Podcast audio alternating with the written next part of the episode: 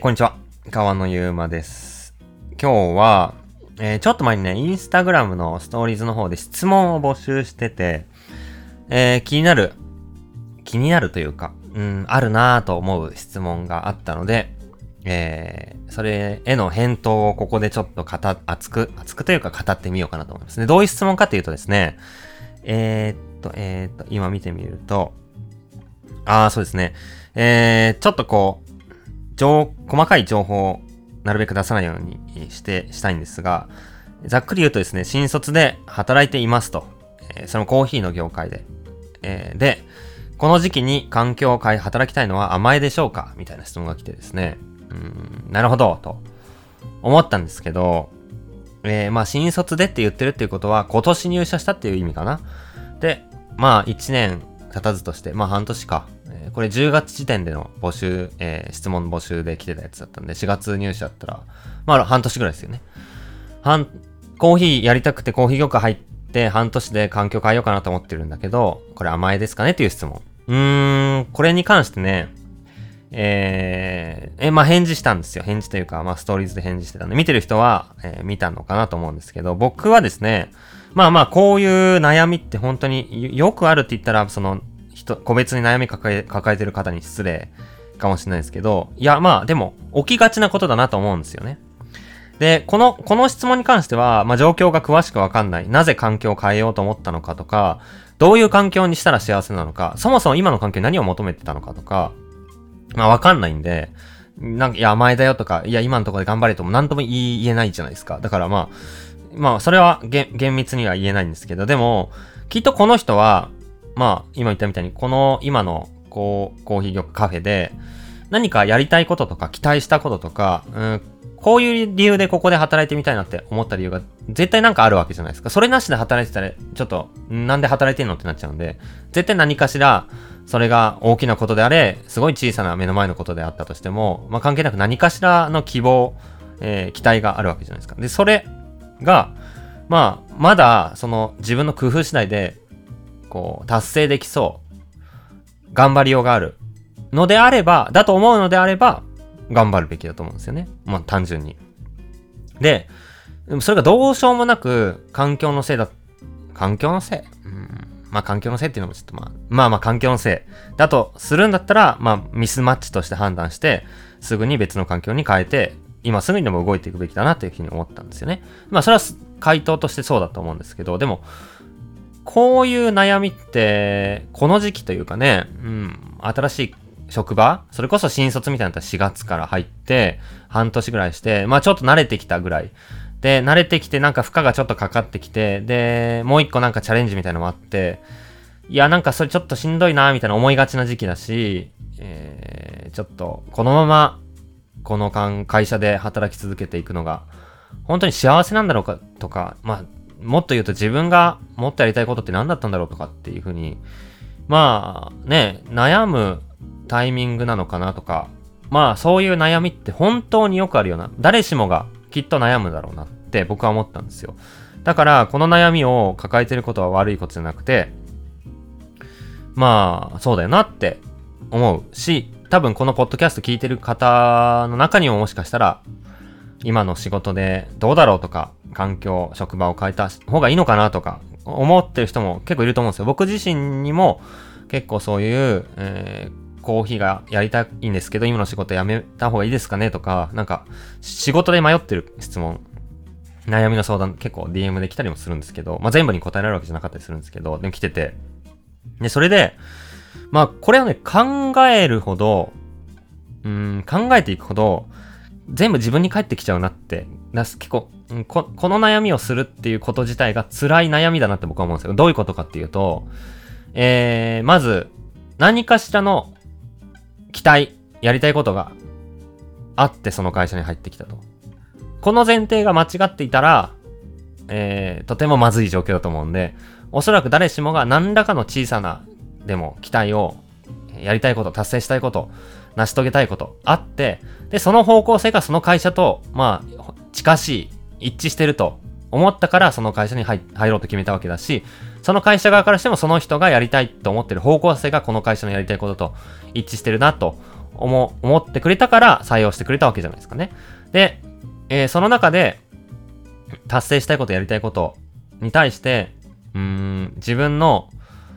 努力が足りてない状況だなって判断するんだったら、もう単純にこう自分の努力不足っていう結果で、もう頑張るしかない、もっと頑張れっていう話になっちゃうし、えー、どう頑張っても、なんか、結果だ出せない、いい、それ環境もしくは人っていう判断をするんだったら、その、えー、その、なぜその会社を選んだというか、それを見抜けなかった自分の、まあ、うん、せいというか、自分の、えー、まあ、見る目のなさっていうところに跳ね返ってきちゃうんで、どうとっても、環境のせいにしても、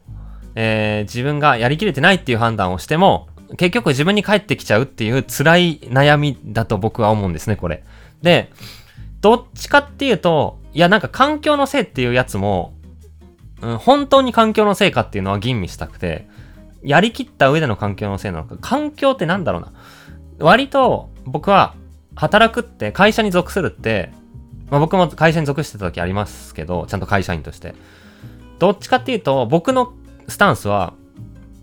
自分のやりたいことを成し遂げるためにその会社の組織とかリソースを使うっていう気持ちだと思うんですよね。で、その成し遂げたいことが会社でやりたいことの事業と一致してたら最高だよねっていう話だと思ってて。で、その、どっちかっていうと、自分が、うん、何か解消したい、こう、世の中の負とか、えー、こうなったらいいなっていう社会にしていくこととか、こういう人をこう幸せにしたいなっていうこととか、それをその会社のチームパワー、お金、えー、そういうの技術使って、えー、一緒にやっていくっていうのが働く楽しさだと、会社に属して働く楽しさだと思っていて、一つのね。で、そういう意味では会社を使ってやろうっていう気持ちが正しいと思うんですよ。で、なんか自分がやりたいことがあって、例えば、うん、そうだな、うーん、このサービスをやってる会社にやりたく、入りたくて、このサービスだったら多分こういう新しい、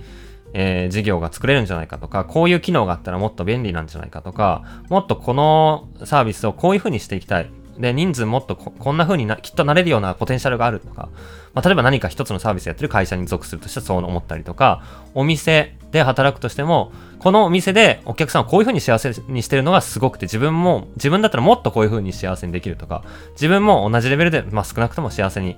えー、人をハッピーにしていきたいとか、美味しいコーヒーを通してこうしていきたいとか、なんなら2店舗目作る、もう1個作る時の店長になっていきたい。新しい店なら自分で出店計画作っていきたい。まあ、そのぐらいの意気込みがあって、な、何かあって、やりたいことがあって、入ってきて、で、それが、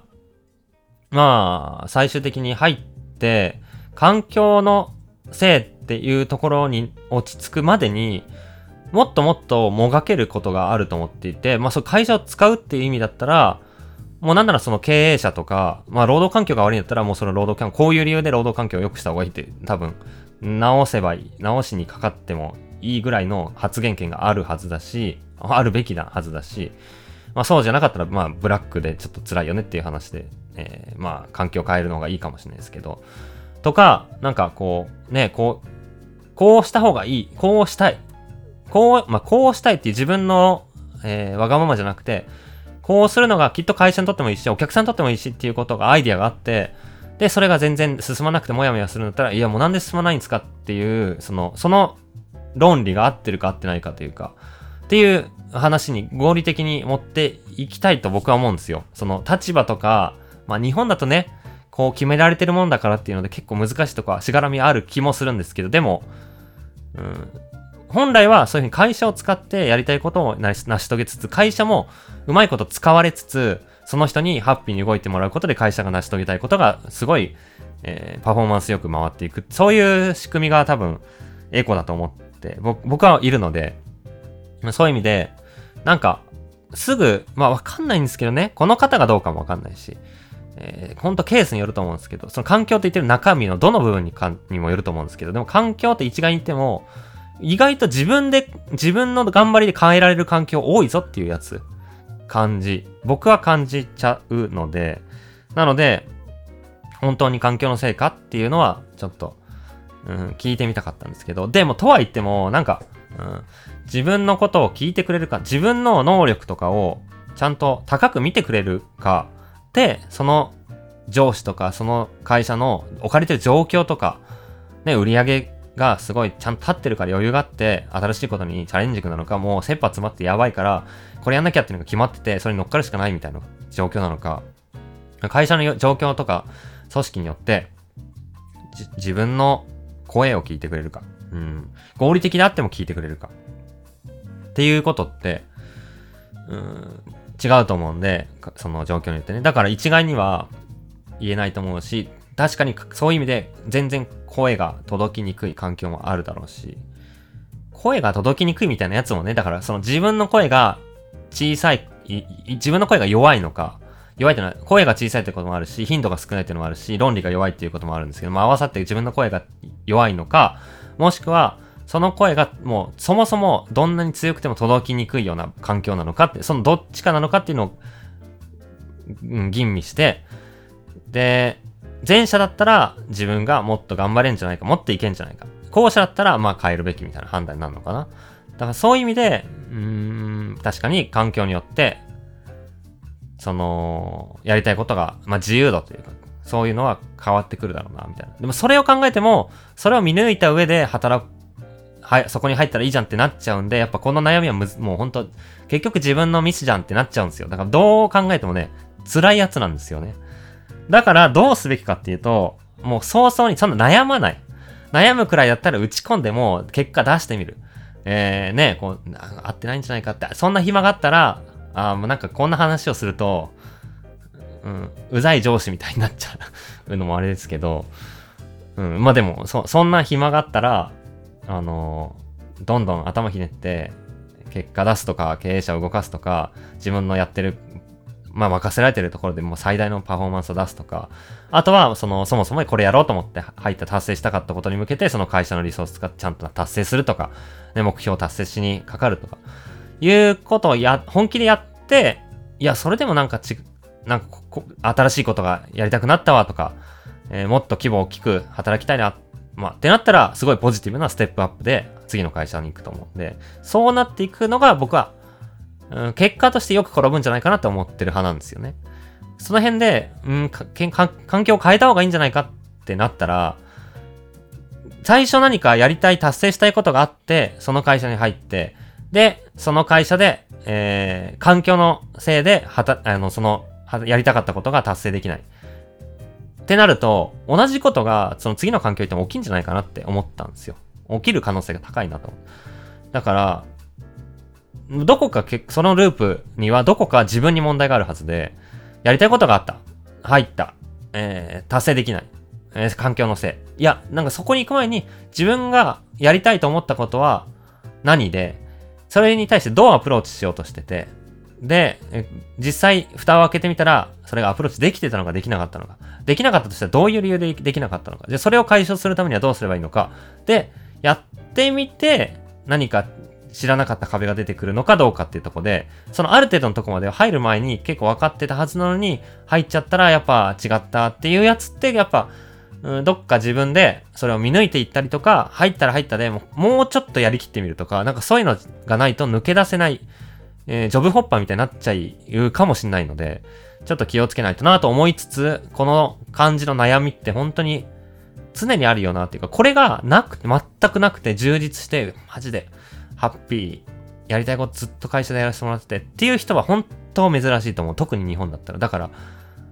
難しいし、悩みがちなとこなんですよ。でも、まあ部活みたいな感じで、ま、ちょっとテンション違うかな。でも、